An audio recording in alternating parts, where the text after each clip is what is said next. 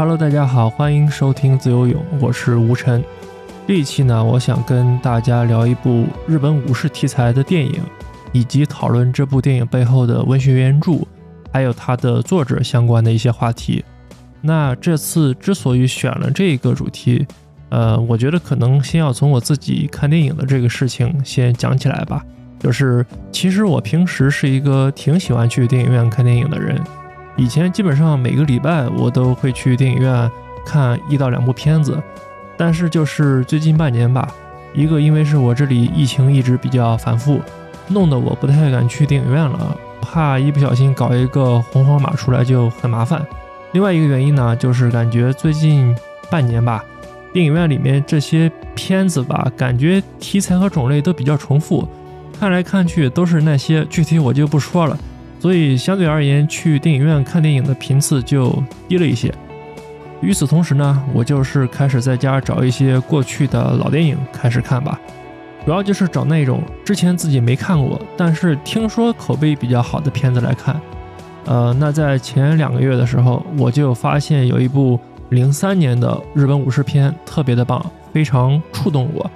就是它触动我的点在于，这个片子它不是我想象中的打打杀杀的一个动作片啊，当然它里面也有非常高质量的打斗场面啊。啊，但我觉得更大意义上来说，它像是一部古装的职场剧。然后这个片子不光当年在他们日本国内拿奖可以说是拿到手软吧，而且在当年的奥斯卡以及柏林的金熊奖上面也是得了那个呃奖项提名。那这部电影的名字其实已经写在这个节目标题里面了，就是这个《黄昏的亲兵卫》。然后关于这个电影的具体内容和特点呢，一会儿我会跟大家细聊。啊，就是当我看完这部电影之后呢，呃，出于一个喜欢和好奇吧，就去查了一些相关的信息资料，然后就发现这个《黄昏的清兵卫》这个电影啊，它是根据一个叫藤泽周平的日本小说家啊，根据他的作品改编过来的。至于说是怎么改的，改了哪些？这部分确实里面也有比较值得说到的东西，然后我也会是在后面跟大家来聊。那因为我平时对日本武士文学这块的了解不是特别深入，看的作品比较少啊。之前只看过，比如说像那个吉川英治的《宫本武藏传》，然后还有司马辽太郎的那个新选组《血风录》，还有就是一些日剧、电影、动漫、游戏里面比较碎片化的接触吧。所以也算是不查不知道，然后查了一下才发现，就是这个藤泽周平老师，他的武士小说在日本的地位算是非常高的，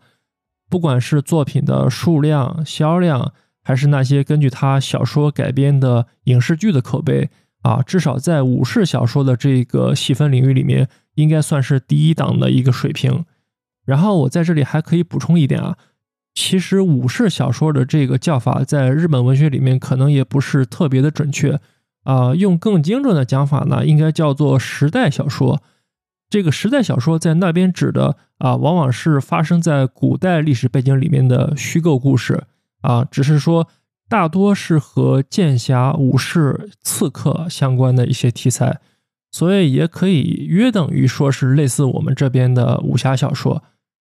那么有很多中国这边的媒体呢，会把藤泽周平称作是日本的金庸。我是没有查到这个说法最初是从哪儿传过来的啊，因为根据我现在自己的阅读感受而言，我并没有觉得藤泽周平在写作风格上和金庸有非常相似的地方。呃，所以说这种类比吧，就是我自己感觉很像是我们这边的出版商的一些营销话术。啊，他们估计是想借此来说明藤泽周平在日本的一个人气和地位。查完这些相关的信息资料之后呢，我就买来一些藤泽周平的小说来看，到底写的怎么样。呃，这里我要说一下，就是藤泽周平他本质来说是一个短篇小说作家，一辈子写了大概有三百七十多部小说，这里面大部分都是短篇。然后我买的国内出版的这几本书呢。他们涵盖的是藤泽周平比较中后期的，也就是相对来说在写作技巧上面更加成熟的小说作品，有五十篇左右。然后我就从八月份的时候开始慢慢的读，到今天的话，不能说是全部读完，读了大概有里面的四十篇左右吧。但是我感觉，呃，也大概是能对藤泽周平他的作品形成一个基本的认知和了解。包括在这段时间里面，我也是查了更多的资料。所以到了最近几天，就觉得可以来录一期播客，聊一聊我对《黄昏清兵卫》这个电影，以及藤泽周平他的武士小说的一些理解和看法吧。那接下来我会先跟大家来聊一聊《黄昏清兵卫》这部电影的一个主要情节，中间会穿插着讲一讲这个作品背后所涉及的一些时代背景以及武士文化相关的话题。呃，关于情节介绍的这块呢，我不会完全的剧透。呃，大概会讲到这个故事前三分之二的内容，然后把最后高潮有悬念的部分留给大家自己去看。聊完这块儿，我会去对应到原著去聊一聊涉及到这部电影在剧情改编方面的一些问题。在这之后呢，我就准备跟大家来介绍一下藤泽周平这个作家他本人的一个生平事迹吧。我觉得还是非常有介绍价值的。啊，以及他除了《黄昏清兵卫》之外，还有哪些比较有特色的作品值得一看？整体上来说，这一期大概是这么一个顺序结构。那接下来我们就步入正题吧。我们先来聊《黄昏清兵卫》的这个电影。啊，这个电影所描绘的一个时间节点呢，是我们比较耳熟能详的幕末时期啊，也就是德川幕府的统治的末年。啊，更具体来说的话，应该是一八六五年左右啊。那个时候，咱们中国这边比较大的事情，应该是这个轰轰烈烈的太平天国运动刚刚被剿灭掉吧。然后，这个电影所发生的一个地点呢，是一个叫做海板藩的日本的偏远的小藩镇啊。这个海板藩是一个虚构出来的地方。那藩镇呢，我们基本上可以理解成一个分封的诸侯国的概念。那就是在这个叫海板藩的地方呢，有一个下级武士，叫做井口清兵卫。这个井口清兵卫他的工作呢，不是像很多人想象的那种整天去打打杀杀啊，而是做着一份日语里面叫做米库拉亚 Q 的工作。那这个词对应到中文的话，其实就是所谓的仓库管理员啊，就是一个负责管仓库的小公务员。然后，这个井口清兵卫他所在的这个办公室的同事，在私下里给他取了一个外号啊，就叫做这个“黄昏的清兵卫”。那起这个外号的原因呢，其实很简单，是因为这个清兵卫啊，每天一到下班的时候，他就收拾东西赶紧往家跑，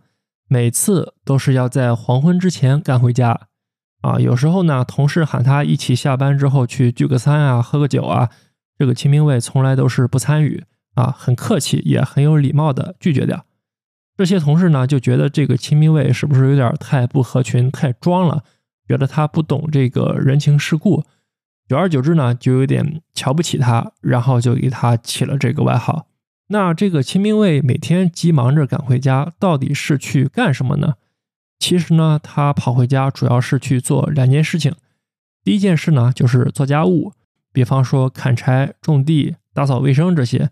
第二件事呢，就是这个做副业啊啊！现在感觉网上整天大家都在讨论怎么做副业。那副业的具体内容是编那个装虫子、蛐蛐之类的小猪笼啊。编完之后呢，可以卖点钱。然后秦明卫他的家里呢，除了他自己之外，还有三口人，其中两个是很年幼的女儿，大女儿呢稍微能做点饭。小女儿就是几乎什么都做不了了啊！那剩下的一个人呢是秦明卫的母亲，她这个母亲是有一些老年痴呆的症状啊，也帮不了什么忙，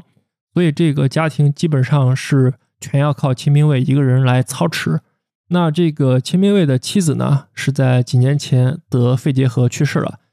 当时呢因为想让妻子比较风光的下葬吧，啊，秦明卫也是四处借钱，负债累累。而且把象征武士身份的这个武士刀给卖掉了啊，最后才把这个葬礼办成。所以就是生活的压力加上这个资金上的困难，使得清兵卫就不得不把所有上班之外的精力都花费在做家务和搞副业上面。平时呢就不太注重自己的个人卫生和精神面貌，整个人就邋里邋遢的。然后有一回就是他们这个藩镇的藩主啊，就是当地的最高领导主公啊，来这个仓库里面视察工作，查着查着就突然感觉身边有奇怪的味道，然后这个藩主就闻来闻去，哦，最后发现是这个秦明卫的身上啊，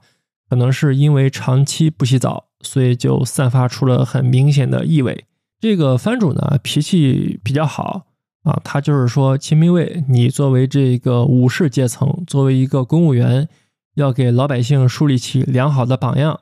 所以一定要把自己的这个个人卫生搞好。然后藩主就走了，但是这个仓库部门的其他官员就快吓死了啊，因为在当时那个制度体系下面，秦明卫这算是对当地最高领导的一个大不敬的行为，而且因为秦明卫他本身是属于。武士阶层里面身份比较低微的那一档啊，所以就是说，如果换了一个比较恶劣的藩主，那么秦明卫让他剖腹自尽也不是一个不可能的事情。然后就是因为这个不讲卫生的事情吧，再加上之前秦明卫就被同事起了那样的一个外号，使得他在这个海板藩的小城里面就彻底成了一个大家眼中的奇葩。那秦明卫他还有一些远房的亲戚，就是看他这个样子也挺可怜的，就想着赶紧给他介绍一个对象，能来帮着打理家庭，让他别整天把自己搞得乱糟糟的。但是呢，介绍过来的那些女方的家庭，一了解到秦明卫他家的这个情况和经济条件，就都觉得把自己家的女儿嫁过来，肯定是要跟着秦明卫吃苦的，所以说都没有谈成。那秦明卫他自己呢，对再婚这个事情其实也是比较无欲无求的一个态度。首先呢，他这个心态其实是和他死去的前妻有一定的关系，因为秦明卫他自己的工资水平呢，在整个藩镇的武士阶层里面算是比较低的那一档啊，比起他前妻的家庭那边还要低很多。所以说，他前妻就是在世的时候呢，心里一直不太平衡啊，觉得嫁到一个穷光蛋家里了。然后平时在生活里面就一直唠叨着，让秦明卫就是怎么说呢？啊，努力奋斗、上进、干大事，求取一个功名利禄，能把这个生活水平和社会地位提上去。但是秦明卫他其实作为一个比较佛系的武士公务员吧，而且当时的武士阶层拿了都是死工资，你想涨工资的话，那得是在特殊情况下立比较大的功劳才可能有机会啊，所以。秦明卫在内心其实应该对他前妻的这种唠叨是比较无语和烦躁的。那这里可能就有人问啊，既然他前妻是这么在意生活和收入水平的一个人，为什么还要嫁到秦明伟家里去呢？其实这个问题电影里面没有直接讲，而是在原著里面有写，就是他这个前妻出嫁的时候年龄已经比较大了，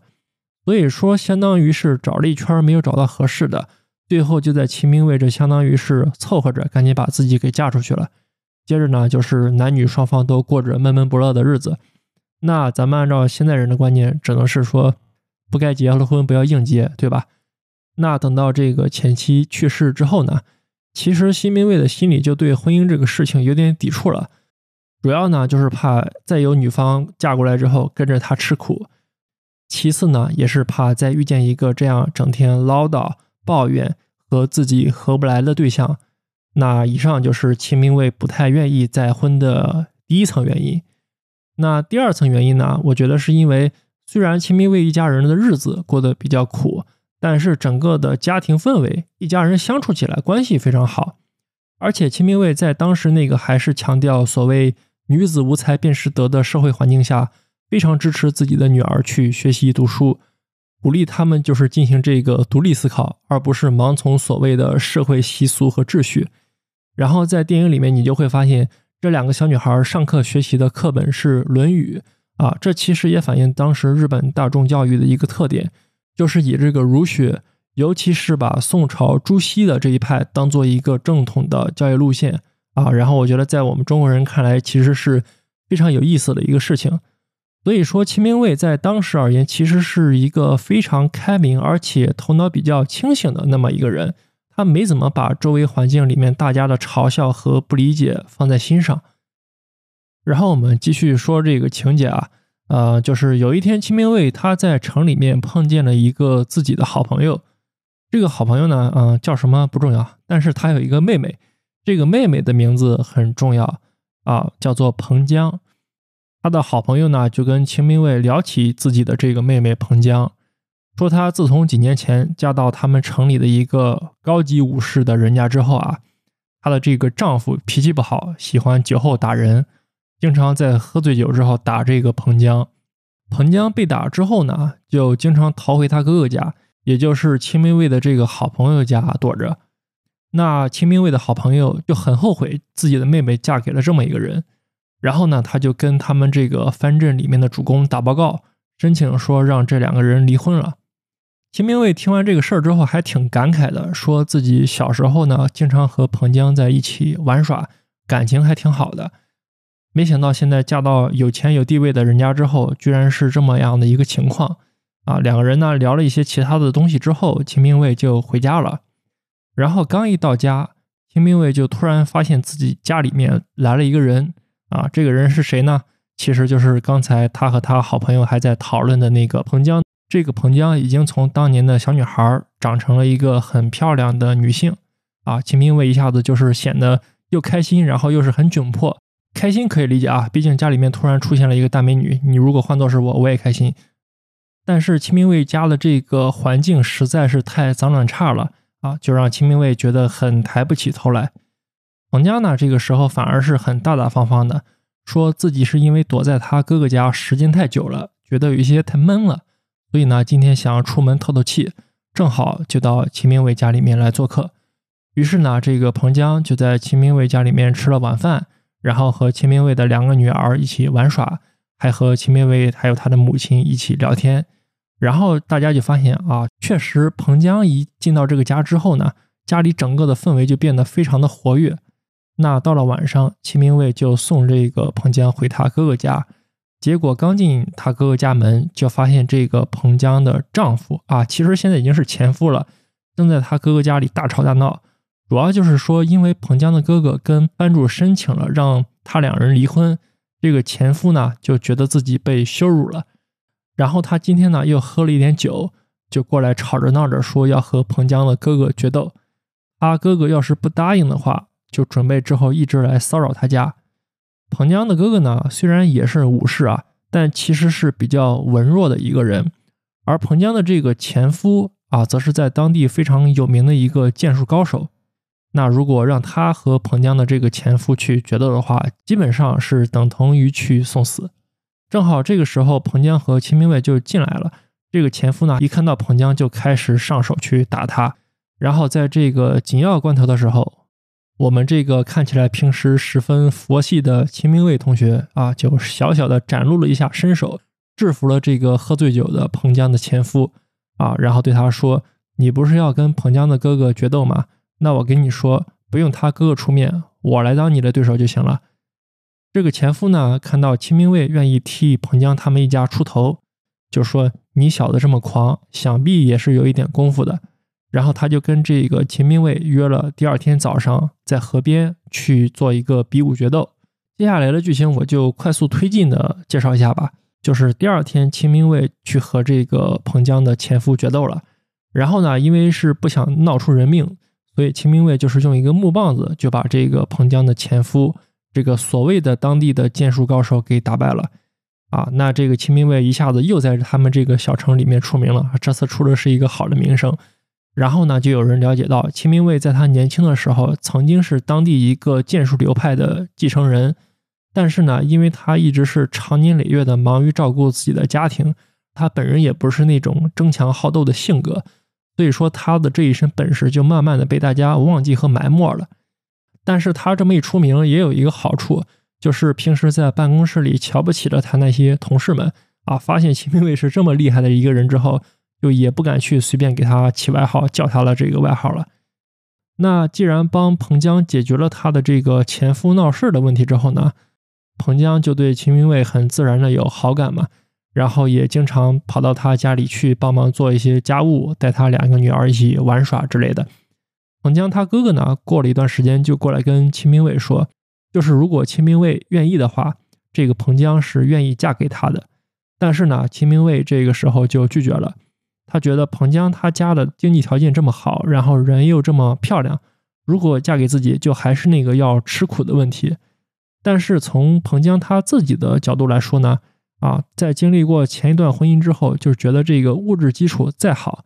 不代表说夫妻生活就一定幸福美满。所以说，他愿意和秦明卫在一起啊，就算是出于自己的一个意愿和选择。但是呢，秦明卫就还是担心给不了彭江一个好的未来。就还是拒绝了他，彭江呢就慢慢的也不去秦明卫家串门了。然后这个时候呢，他们所在的这个海板帆里面就高层出了事情，就是之前那个还不错的帆主突发疾病死掉了。那接下来就是这些高层的人物吧，开始各自站队，分成了两派，互相斗来斗去。斗了一段时间之后呢，就是肯定是有一派获胜，然后另一派是被清算了。但是这个被清算的一派里面有一个，据说是当地武功第一强的武士，不愿意投降，然后呢，就是躲在一个小屋里面，谁进去他就杀谁。藩镇里的这些大佬们就非常头疼，想到底怎么能把这个人干掉呢？这时候就突然有人说啊，前段时间听说咱们城里面有一个叫秦明卫的低级武士，还挺厉害的，我们把他叫来，让他明天就去把这个叛党给杀了吧。然后这个秦明卫就大半夜的被叫过去了。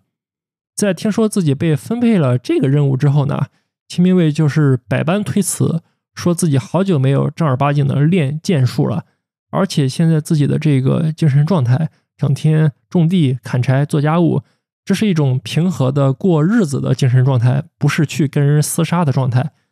如果真是要去跟那个叛徒打，就得让秦明卫去深山里面先修炼一个月，恢复这个技术以及精神状态，这样才能有胜算。啊，然后这些高层的大佬一听说你居然要一个月啊，那黄花菜都凉了。他们就开始威胁秦明伟说：“你别给脸不要脸啊，明天你就必须去把那个人给干掉，否则后果自负。”那秦明伟就知道这个事情已经没有回旋的余地了。于是第二天呢，他就踏上了去和这个叛徒殊死决斗的路程。那至于说最后决斗的一个结果，以及这个故事的女主人公彭江。他们的一个后续的命运，我就不剧透了，留给大家自己去看。啊，以上就是这个电影的一个主要情节。接下来我跟大家简单聊一聊我自己的一个观后感啊，就是我前面也有讲啊，这部电影它并不是一个传统意义上的那种快意恩仇的武侠电影，而是有点像套了武士题材那么一层皮的一个中年人的职场剧。这部电影花了很大的篇幅去描绘。秦明卫他在工作生活里面遭受到的种种嘲笑和困难，去展现他作为一个普通的旧时代公务员吧，非常力不从心的那样一种状态，就是这种描写，我觉得其实是非常能够让现在的观众，尤其是上班族们，让他们去产生一个共情的心理，这是我觉得能让这部电影变得非常成功的一个重要因素。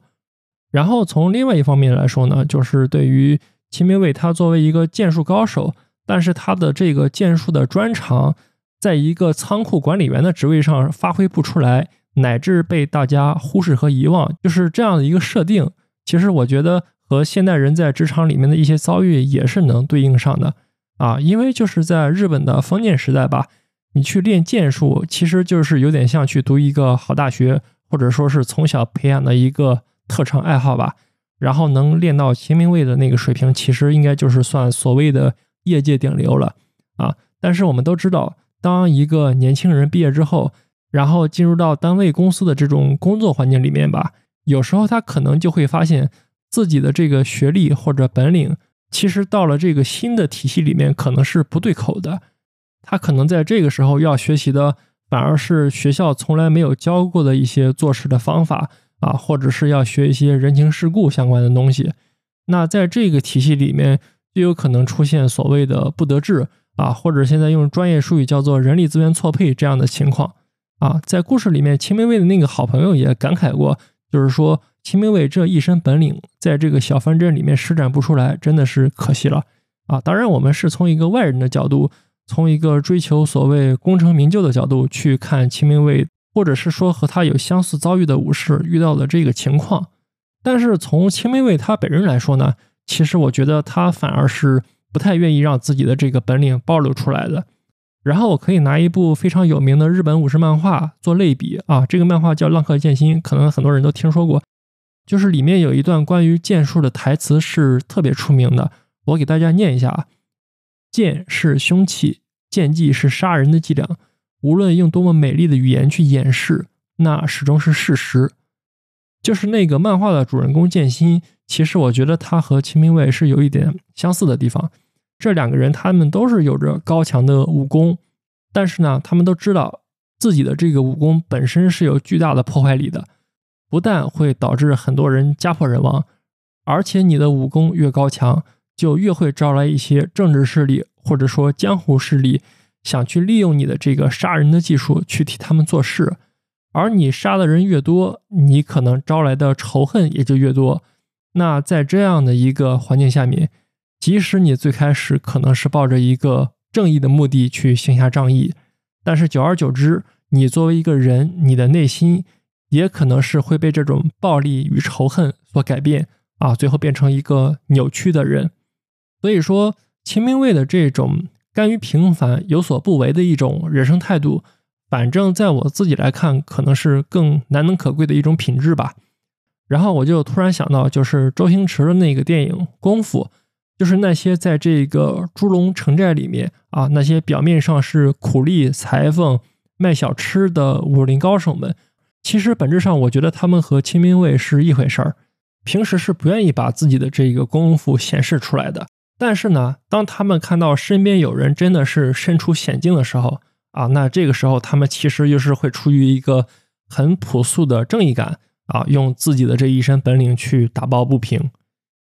然后我就在想啊，如果说去对比，比方说金庸的作品里面啊，像是郭靖这种侠之大者、为国为民的虚构的民族英雄，或者是我最近在看的，就是那个在日本近代史上非常出名的坂本龙马，他是试图在当时那个国家危亡的时刻去塑造一个统一的日本。就是如果和这种有政治色彩的大英雄去做比较的话啊，你可以说清兵卫这样的武士，或者是刚才那样的平民英雄。他们的格局可能是要稍微的小一些，市井小民的气质要强一些。但是呢，我觉得就是比方说郭靖和乔峰，就是这种人物，他们对于我来说是会让我在少年时期啊带着一点点那种仰视和崇拜的眼光去看待的。而秦明卫这样的角色呢，我觉得是会让我有更多的亲近感啊，或者说就是觉得这样的一个人物吧，平时呢比较佛系，还有一些胆小。但是呢，这个人物在我看来就非常的真实啊，然后我觉得我能从他身上获得的共情的心理也是更多的。然后关于这个电影，我还有一个想聊的点呢，其实就是这个电影的女主角彭江啊。那如果这个《黄昏清明卫》它真的按我所说，本质上是一个侧重于家庭生活的职场剧的话，那我觉得宫泽理惠演的这个彭江。在这个电影里面的作用绝对是要占到一大半的。就是说，虽然女性在那个特定的时代里面，她们主要能做的事情还是会局限在家庭的层面啊，以及需要去展现那种所谓的温柔贤淑的品质。但是呢，从情感上来说，无论是最开始去离婚，然后跑到清明卫家里面做客，帮他打理家务啊，还是后来主动通过他哥哥来表达自己的一个心意。你就是会发现，这个故事里面，彭江才是一直主动追求自己真正爱情的那个人，然后清明卫呢，他反而是在这段关系里面一直把自己缩在壳里面的那样一个状态，而且就是电影里面有很多小细节能够表明出，这个彭江他是有很多比他所在的那个时代超前的思维。具体的话，大家可以到电影里面去看啊，确实你会感觉，如果彭江这个角色不出彩的话。那整个电影的质感，我觉得就要下降一个档次。以上呢，就是我关于这部电影比较随机的一些感想吧。接下来，我其实就特别想讨论一个延伸出来的话题，就是日本的这个武士以及武士道，他们到底是怎么一回事儿，以及在这部《黄昏的清兵卫》还有藤泽周平他的原著小说里面啊，针对这种比较传统的武士道文化去做了哪些继承和批判。那聊武士道之前呢，咱们可能先要熟悉的就是武士这个概念到底是怎么来的。根据历史文献的说法来看呢，通常认为武士是九到十世纪在日本形成了一个职业军人的阶层。啊，就是在这之前呢，日本的天皇他去征召士兵的话是不管你的出身的，让你打仗你就去，然后这些装备和粮食往往还得自带。所以可想而知，这样组成的一个军队，它的规范程度以及战斗力其实不是那么高。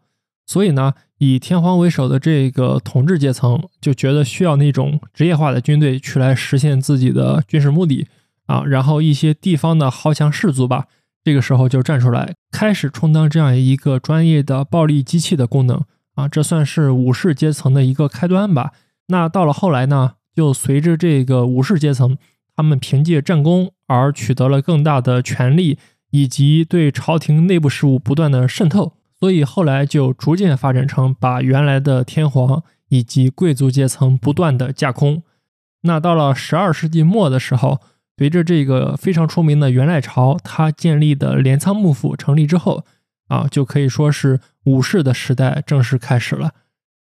接下来我们再聊一聊武士道。其实现在你去看那种比较权威的书籍和资料的话，啊，就是这些书籍其实也是一些。当时古代和近现代的文学家或思想家吧，他们是根据自己对于武士道的一个个人理解总结出来的一套比较松散的言论集合或者是话语体系吧。比方说这个夜影文书，然后新都护道造的武士道，还有比如说之后三岛由纪夫他的夜影入门啊，你读着读着就会发现武士道这个东西，它并不是非常严谨的一套规章条例。而是有点像道德约束的那样一种行为和思想准则吧。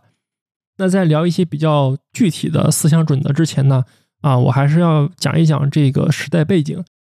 其实很简单，就是刚才我们说，以武士阶层的这部分人开始掌控日本的政权之后，那这个社会中上上下下大部分的行政职权也是交给了这批职业军人。然后到了德川幕府的时候。因为整个政治体系架构非常的稳定啊，也没有那么多仗要打，所以这部分过去的职业军人阶层呢，就基本上转变成了一个世袭的行政阶层。那么，其实，在这个思想文化以及道德标准方面，咱们也就很自然的能够想到，作为一个行政官僚啊，你不能再用那种过去单纯的崇尚打打杀杀以及勇猛凶狠为主要特色的一个比较野蛮的意识形态去规范自己。然后呢，当时就会有一些思想家或者是文人吧，他们就开始把咱们中国的儒家这一套啊仁义忠孝礼智信这些道德信条吧，和原本这个职业军人的一些准则进行了整合，就搞出了武士道这样一个概念啊，主要就是告诉大家，你不光要武，还得有一点文，大概是这个意思啊。但是就是我这么比较粗略的看下来之后呢。觉得这些讲武士道的著作里面比较重要的点，其实就是三个方面。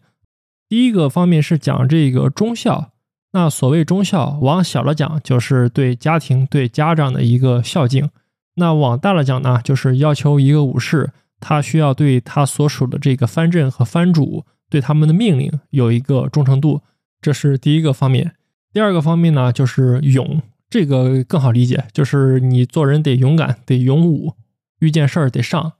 那第三个方面呢，就是所谓的死，这个就比较吓人了。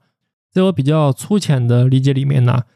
死在日本武士看来是用来维护自己的荣誉以及名节的一种最后手段吧。啊，然后当他去实施这个手段的之后呢，在日本人的这个观念里面，它是有一种美学上的象征，就是通过这一瞬间的一个生命的逝去。以及个人对这种死亡的一个毫不在意的态度，来表达自己心灵上的一种纯粹啊，就是听起来好像有一点那种以死明志的感觉，但是实际执行起来，我个人是很怀疑这里面到底有多少人是真的理解或者是信这一套的。那如果从刚才所说的这个忠孝勇武，还有对死亡的一个态度出发，我们去反观《黄昏清兵卫》这个电影的话，你就会发现，比如说像清兵卫。你要说忠诚，我觉得他对这个藩主的忠诚度，从他那种比较抗拒和不情愿的姿态里面，其实我觉得也能看出来，就那样。只是说，如果他真的当时违背了这个藩主的命令的话，他自己是没有好果子吃的。然后呢，你要说勇武和不怕死，其实我觉得清兵卫也不是特别的符合上面武士道的那种杀气腾腾的形象。但是如果你说到清兵卫给自己朋友还有彭江出头这回事儿呢，那肯定这又算得上是一种勇敢的行为。所以呢，如果就是按我自己的观点来看呢，就是在秦明卫的这个作品里面，无论是电影版还是藤泽周平的那个原著。他们的这个处理方法都是把原本武士道文化里面所渗透的政治以及军事层面非常刚性和容易走偏的那种精神压迫的成分给去掉了，然后换进去的话呢，其实是一套偏向于人文主义的价值体系，就是说你的忠诚、你的勇敢、你的对死亡的决心啊，这些东西是建立在保护生命的基础之上的。是建立在让其他人生活的更好的基础之上的，而不是说我自己毫不思考啊，我的主公让我干嘛就干嘛，或者说我以死为美，我一死什么就可以都不管了，不再是这样一种往极端方向发展的性质。所以说，就是这种拿人本主义的一套算是比较现代化的思想体系基础，去换掉原来传统的武士道里面那些比较落后和野蛮的一个思想内核。其实，在我看来，应该是这个作品以及藤泽周平他自己的文学里面啊非常大的一个价值点。当然，我们也要知道啊，就是在真实的历史里面啊，日本的这个武士道文化到了明治维新之后就开始走偏了，然后再后来就是这个国家整体的一个暴走和失控啊。所以说，我觉得永远不要轻视历史文化这个东西吧。啊，它对一个国家还有民族的影响真的是非常隐秘和深远的。那接下来咱们进入到这个文学部分，我们来聊一聊，就是这个《黄昏清兵卫》它的原著到底是怎么一回事儿。其实呢，《黄昏清兵卫》这个电影它不是从藤泽周平的一部小说改编过来的，而是从三部短篇小说啊，把他们的剧情进行了整合之后的这样一个结果。那这三篇小说，我先分别说一下名字啊。第一篇小说和这个电影名字是一样的，也叫《黄昏的清兵卫》。第二篇小说呢叫《叫花子祝八》，第三篇小说呢叫做《烛光始末》。然后这三篇小说里面呢，前两篇小说是有这个中文译版的，第三篇这个《烛光始末》呢，它现在是只有日文版。我是在网上淘了一个这个日文原版的书，然后用那个拍照翻译的功能，把这个短片大概看了一下，到底写的是什么。现在呢，就可以结合着原著来跟大家讲一下这个电影的剧情到底是怎么改的。那第一篇小说《黄昏清兵卫》电影版基本上是只用了这个小说的标题以及清兵卫下班就跑回家这样的一个设定。小说后面的部分，这个电影版里面基本上是都是没有用到的。然后在这个原著版的《黄昏清兵卫》里面啊，这个清兵卫下班跑回家，他不是去做家务了。而是主要去照顾自己得了重病的妻子，但是后来的剧情其实类似啊，就是他们那个藩镇里面的高层也是让清兵卫去杀人，但是呢，这个原著版的清兵卫怎么说呢？就是有点像我们现在所说的这个零零后整顿职场，在他们那个藩镇的高层面前展现的姿态是爱答不理的，一会儿说要自己照顾老婆没空，然后然后又说既然就是让自己去干见不得光的活。那你们不然就派个大夫来给我老婆看病，把我老婆病治好，我就去给你们杀人。就是从前到后反复的跟这个高层在提条件、摆臭脸。然后如果和电影去对比着读起来，会感觉非常有意思啊。这是第一篇小说。那第二篇小说这个叫花子祝八呢？这篇小说的内容其实才是电影版的《黄昏清兵卫》它所采用的一个主要的剧情啊，就是清兵卫不注意个人卫生。然后替朋友出头比武，和朋友的妹妹之间出现了感情，最后也是被藩镇里面的高层逼着去杀人。电影里面用的完全是这个故事的框架啊，但确实呢，我觉得如果这个电影的名字改成叫花子祝八，它整体的那个格调确实好像是要 low 一些。然后第三篇烛光始末呢，电影里面主要用的是这个小说的最后一部分，就是清明卫是怎么跟那个叛党进行最后决斗的过程。之所以导演要专门用这篇小说，其实我觉得是和藤泽周平他的这个写作风格是有很大关系的。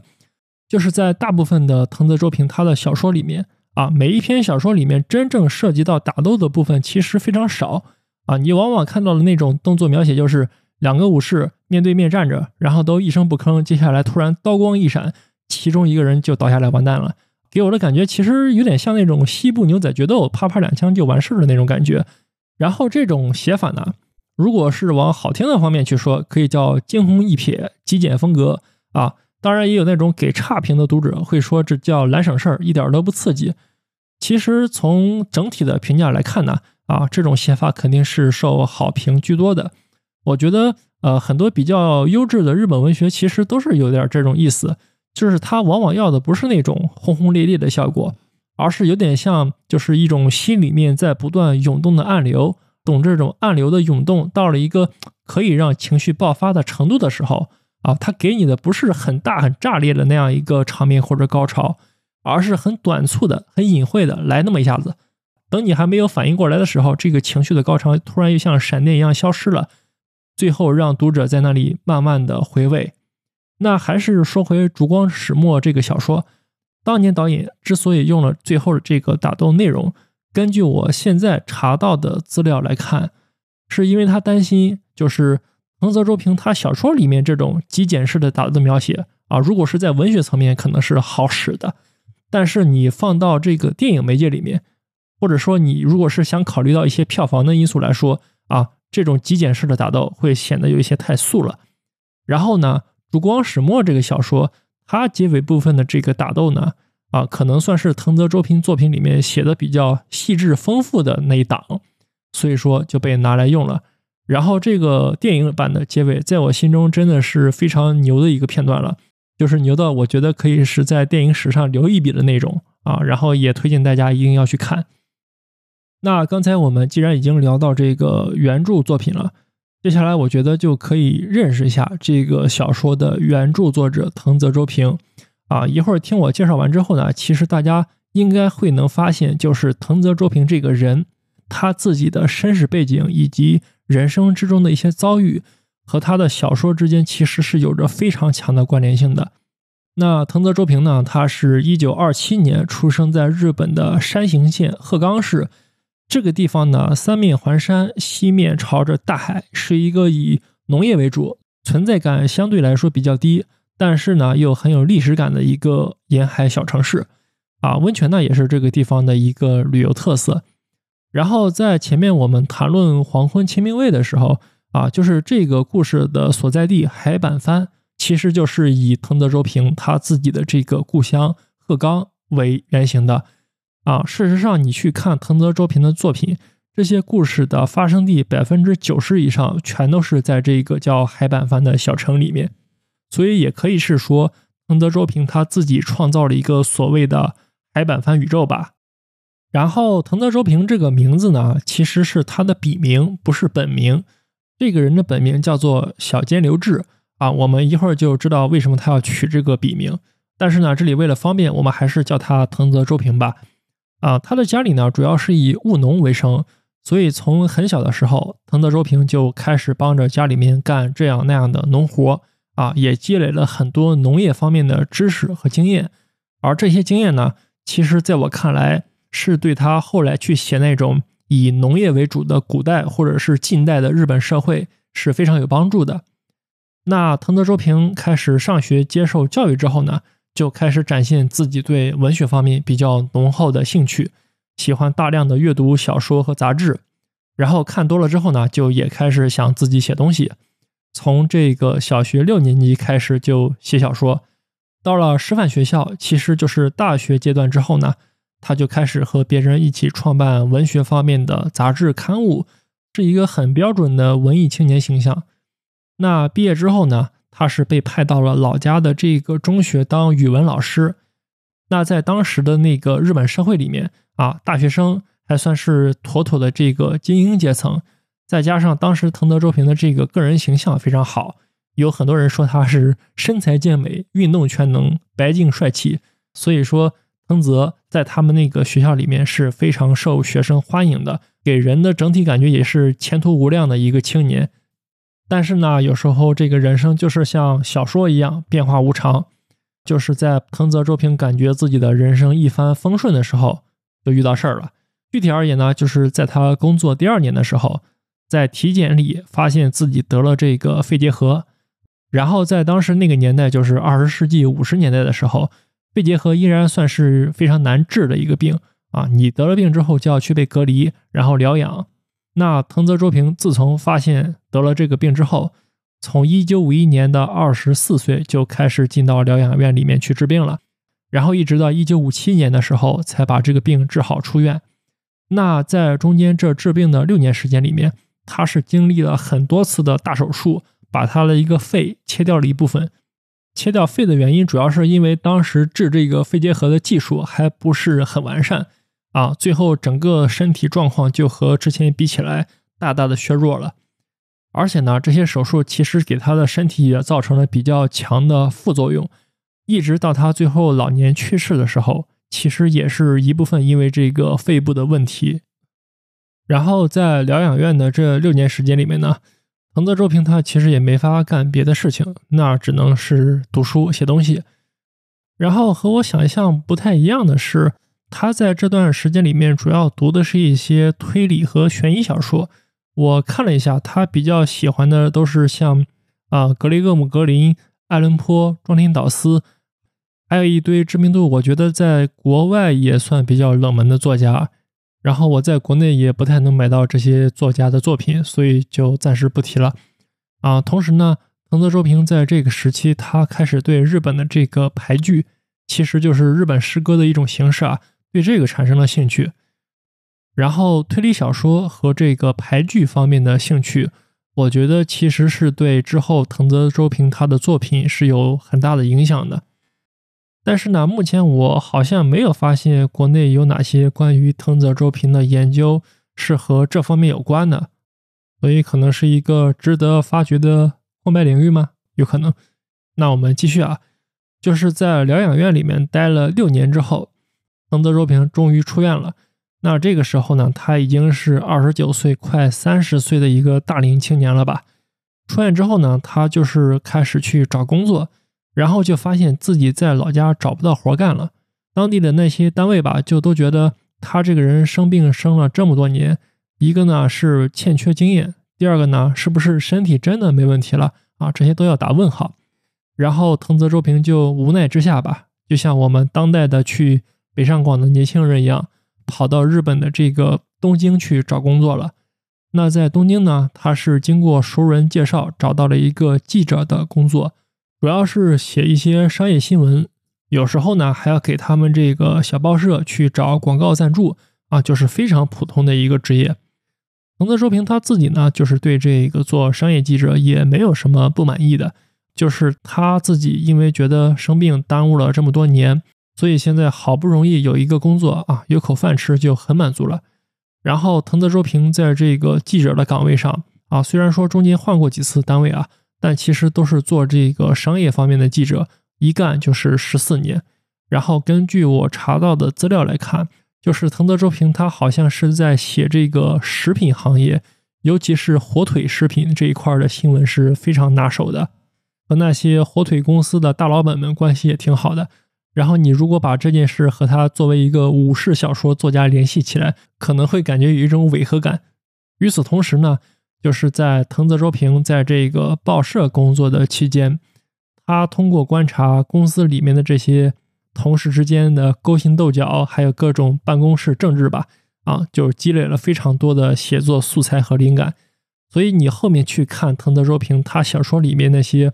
古代藩镇里面的政治高层之间的斗争，其实借用的都是他在办公室里面观察到的这些东西。那工作了两三年之后呢？藤泽周平当时是在东京和一个叫月子的姑娘结婚了，但是没过几年，藤泽周平他人生里的悲剧又来了，就是他的这个妻子月子在生下女儿之后，没过多久就得了急性癌症。那藤泽周平他就每天开始在这个病房和报社之间来回的奔波，去照顾自己的这个妻子。然后也就是从他妻子病危的这个时候开始。我觉得算是一种排解压力的方式吧。藤泽周平开始以短篇小说的形式给杂志社投稿。他的这个病危的妻子呢，也很支持他去开始写小说。然后前面我们讲了，藤泽周平他的本名叫小间流志，那这个笔名其实就是这个时候确定下来的。藤泽这两个字是取自他妻子老家的这个地名，然后周呢是来自于妻子娘家人的名字，最后平就是平安的意思，主要就是希望自己的妻子平安无事。但是这个美好的愿望最后还是破灭掉了。藤泽的这个妻子月子在得病八个月之后就去世了，然后家里面就只剩下藤泽周平。还有他刚出生没多久的女儿啊，这个女儿叫展子。那藤泽周平这个时候就没办法了，他把自己的母亲从老家给叫了过来，就好歹能帮衬一下。但他这个母亲呢，身体也不太好，腿脚不太方便，所以能帮的事情也比较有限。嗯，于是呢，大部分的家庭的重任还是落在了这个藤泽周平的身上。除了上班之外，他下班之后要去幼儿园接自己的女儿。回家呢，就是洗衣服、做饭、打扫卫生这些啊。然后不知道大家听到这里的时候有什么感觉？是不是就发现这个电影版的《黄昏清明卫》，还有刚才提到的叫花子猪八的那个故事，这两个故事完全就是藤泽周平他自己生活的一个写照。所以我一直说清明卫的故事，它不是一个古代的武士的故事，而就是现在的一个很普通的上班族的生活。或者换句话来说，古代人的这个日常生活和现代人的日常生活。啊，之间可能就没有很大的差别，毕竟大家都是为了这个过日子而忙碌奔波着。那就是这种非常繁忙琐碎的生活，又过了几年之后，藤泽周平就是遇见了他的第二任妻子。这个妻子叫做高泽和子，他是非常欣赏和支持藤泽周平写小说的这个爱好的。他和藤泽周平的前妻留下的这个大女儿展子相处的也非常好。然后我之所以说藤泽周平他目前这个写小说是爱好，是因为当时呢，藤泽周平虽然一直在投稿，但是在业界里面没有多少人很赏识他的这个文字啊，没有把他的这个作品做推广。但是呢，自从这个高泽和子和藤泽周平结婚之后，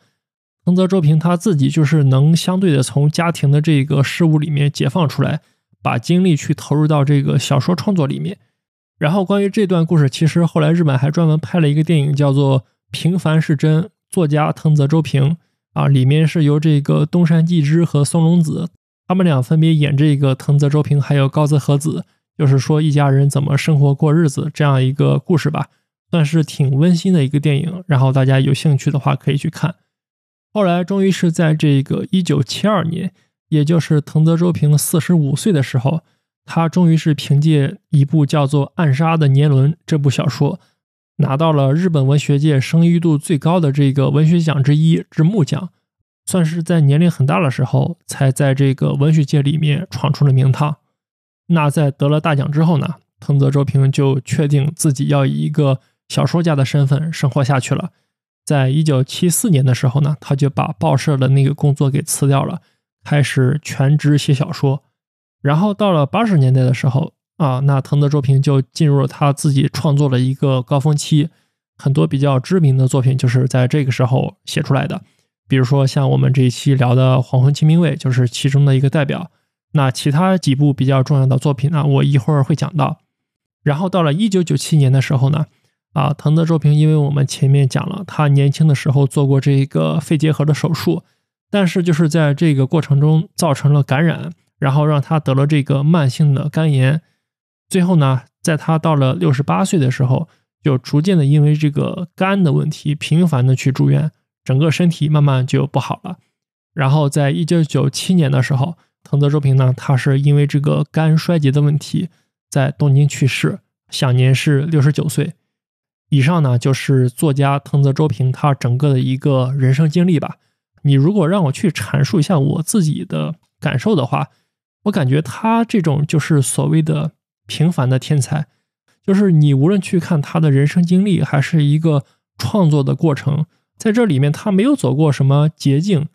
就是靠着自己的努力以及对文字的一个坚持吧。啊，当然你说他没才华也是不可能的，但就是通过就是一点点的打磨和改进，在四十多岁的时候才相当于是打响了自己的文坛名号，然后又是勤勤恳恳的写出了这么多优秀的作品。反正我就是觉得这份耐心和毅力是非常值得自己去学习的。就是如果你真的是把一个事情当成一个终身的爱好的话啊，我觉得里面最重要的东西还是坚持吧。感觉说到这儿有点鸡汤了。那接下来我们就来聊一聊藤泽周平他的作品吧。然后这里面我也只是打算聊目前在大陆出版的，然后我也读过的几本书吧。主要就是简要讲一讲这几本书分别展现出来藤泽周平他在不同时期的一个写作特点，以及这里面我比较喜欢和推荐的一些篇章吧。啊，首先我想讲的是这个引荐系列，引是隐身术的那个引。这个系列呢有两本书，分别叫做《引荐孤影潮》和《引荐秋风潮》，加起来一共是十七个短篇故事。这个系列主打的一个特色呢，其实就是。呃，这些故事里面，作为武士的主人公，他们基本上每个人都是身怀着一门他所学那个剑术流派的秘密绝招。然后，藤泽周平在起这些短篇故事的名字的时候，又会把这些绝招的名字跟这些主人公他们本身的一个人物特征，或者是这个故事的主要情节脉络做结合。啊，我给大家念几个，可以听一下。比方说，和主人公的人物特征做结合的。就有像是切剑松风，妾是胆怯的那个切，就是说这个主人公性格看上去是比较胆小怕事的一个人。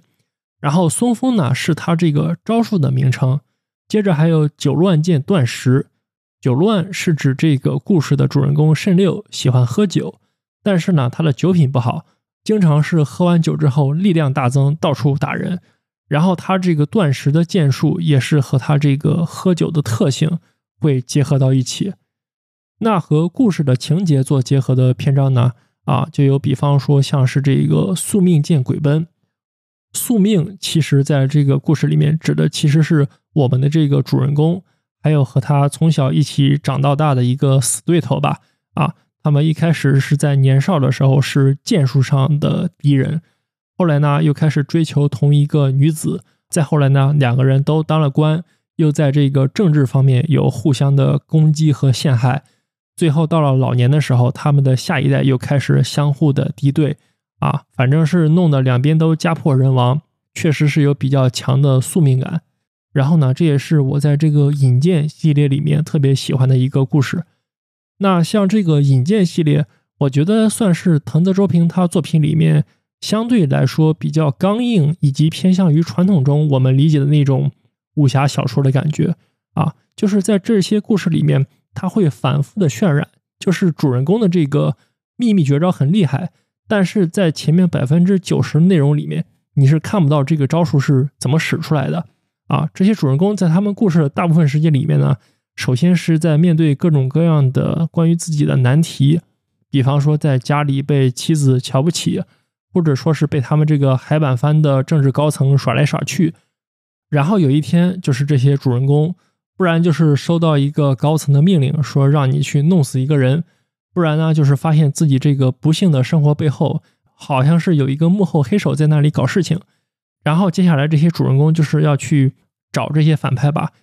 这个过程我觉得其实就有点像推理小说里面的那种感觉，然后还会穿插着一些悬疑的要素。那就是说，找了一大圈之后，主人公最后找到了这个幕后黑手或者是死对头，然后两个人就要对决。那主人公的这个绝招就是在这个最后关头用出来了。读者看完之后就会恍然大悟，哦，原来这个绝招是这么一回事儿，大概是这样的一个套路。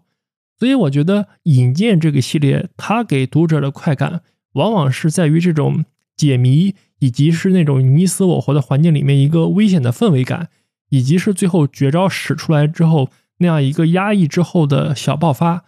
从情节设置的角度来说，我觉得算是非常的巧妙吧。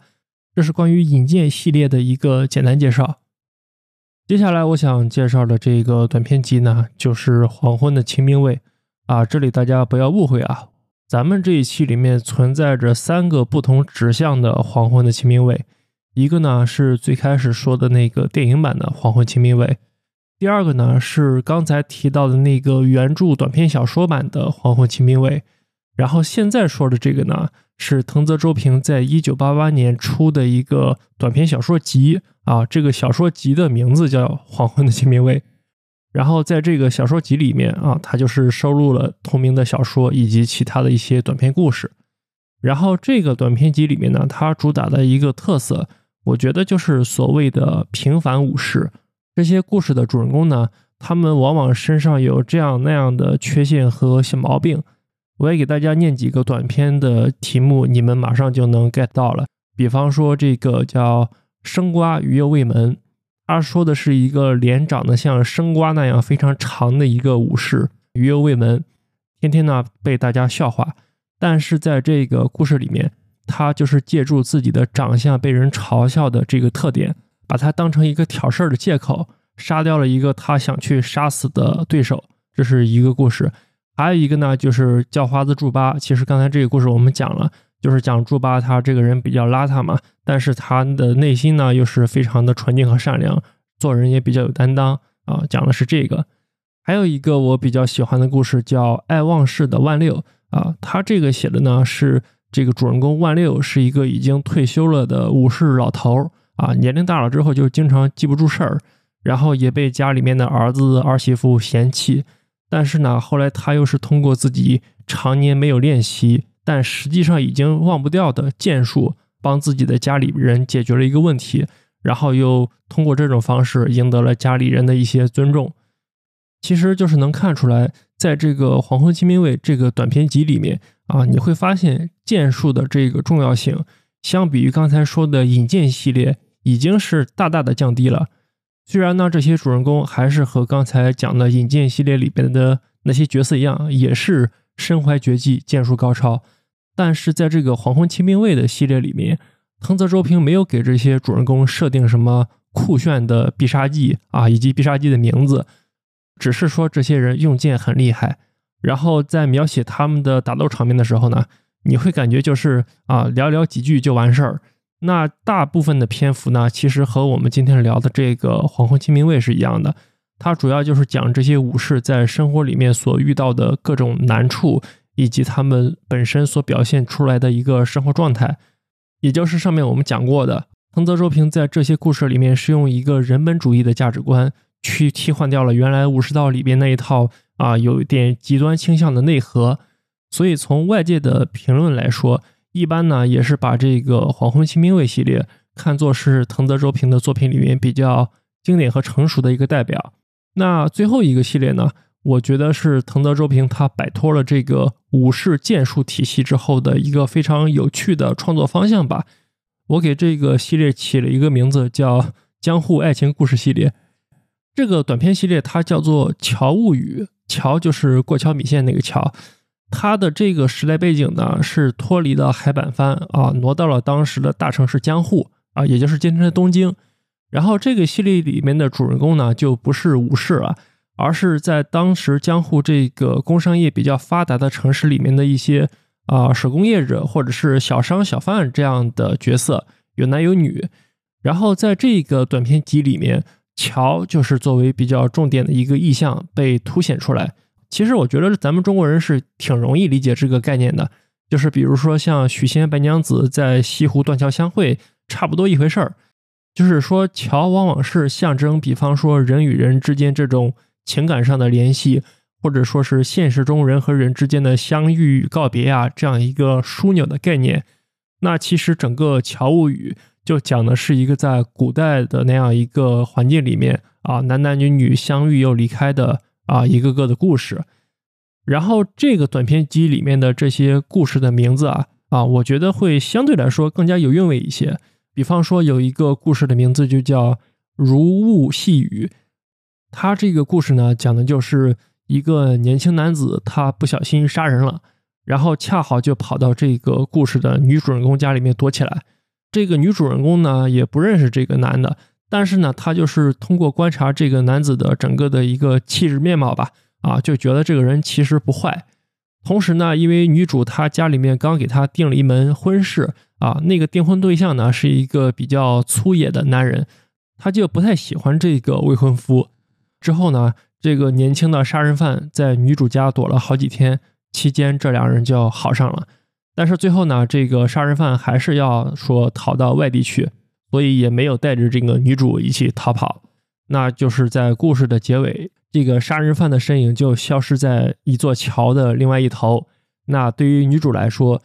之前所有发生的一切，其实对于她来说，就是一段短暂，然后又没有任何可能性的虚幻的爱情。这个女主可能又是为此而纠结一生啊！这个系列主要讲的都是类似的气质的故事吧。然后，如果大家去纵览刚才说的《引荐》《黄昏清兵卫》，然后《乔物语》这三个系列的话，就会发现，对于人的情感、人的生活这方面的描写和刻画，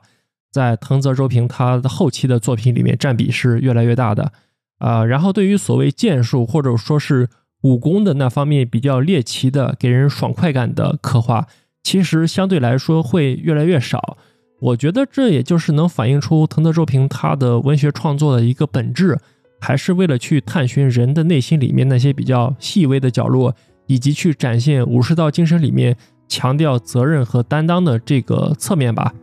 而刀剑的拼杀和旧时代的背景只是他达到这个本质的一种途径和手段。这算是我对藤泽周平作品的一个个人理解。啊，行，那今天我觉得也算是聊了不少关于《黄昏清兵卫》这个电影，以及藤泽周平他的作品，还有他本人的一个生平的内容。那聊到这里的话呢，就差不多可以收了。感谢大家的收听，我们下期再见吧。起こされたこと着せられたこと凍えつく冬の白いシャツせかされたことつまずいたこと 決められた朝の長い道。ふざけ合うたび怒られたこと静けさを区切る窓の中配られた紙試されたこと繰り返し響くベルの音。nuevo solo ayer Piyano ni awase Oh, sora ni utagu e Kimerareta these moves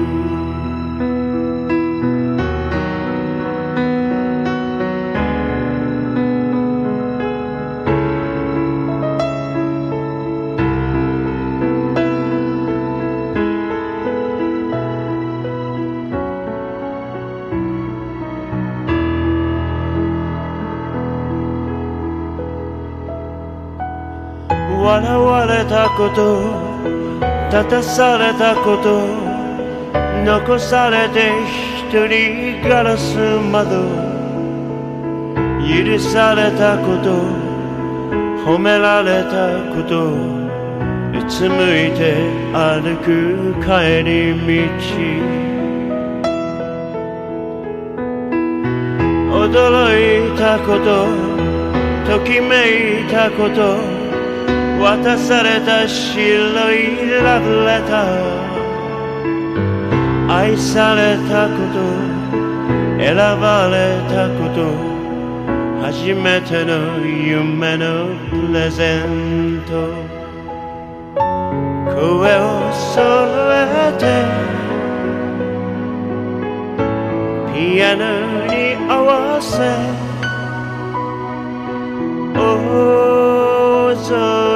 に歌声決められたリズム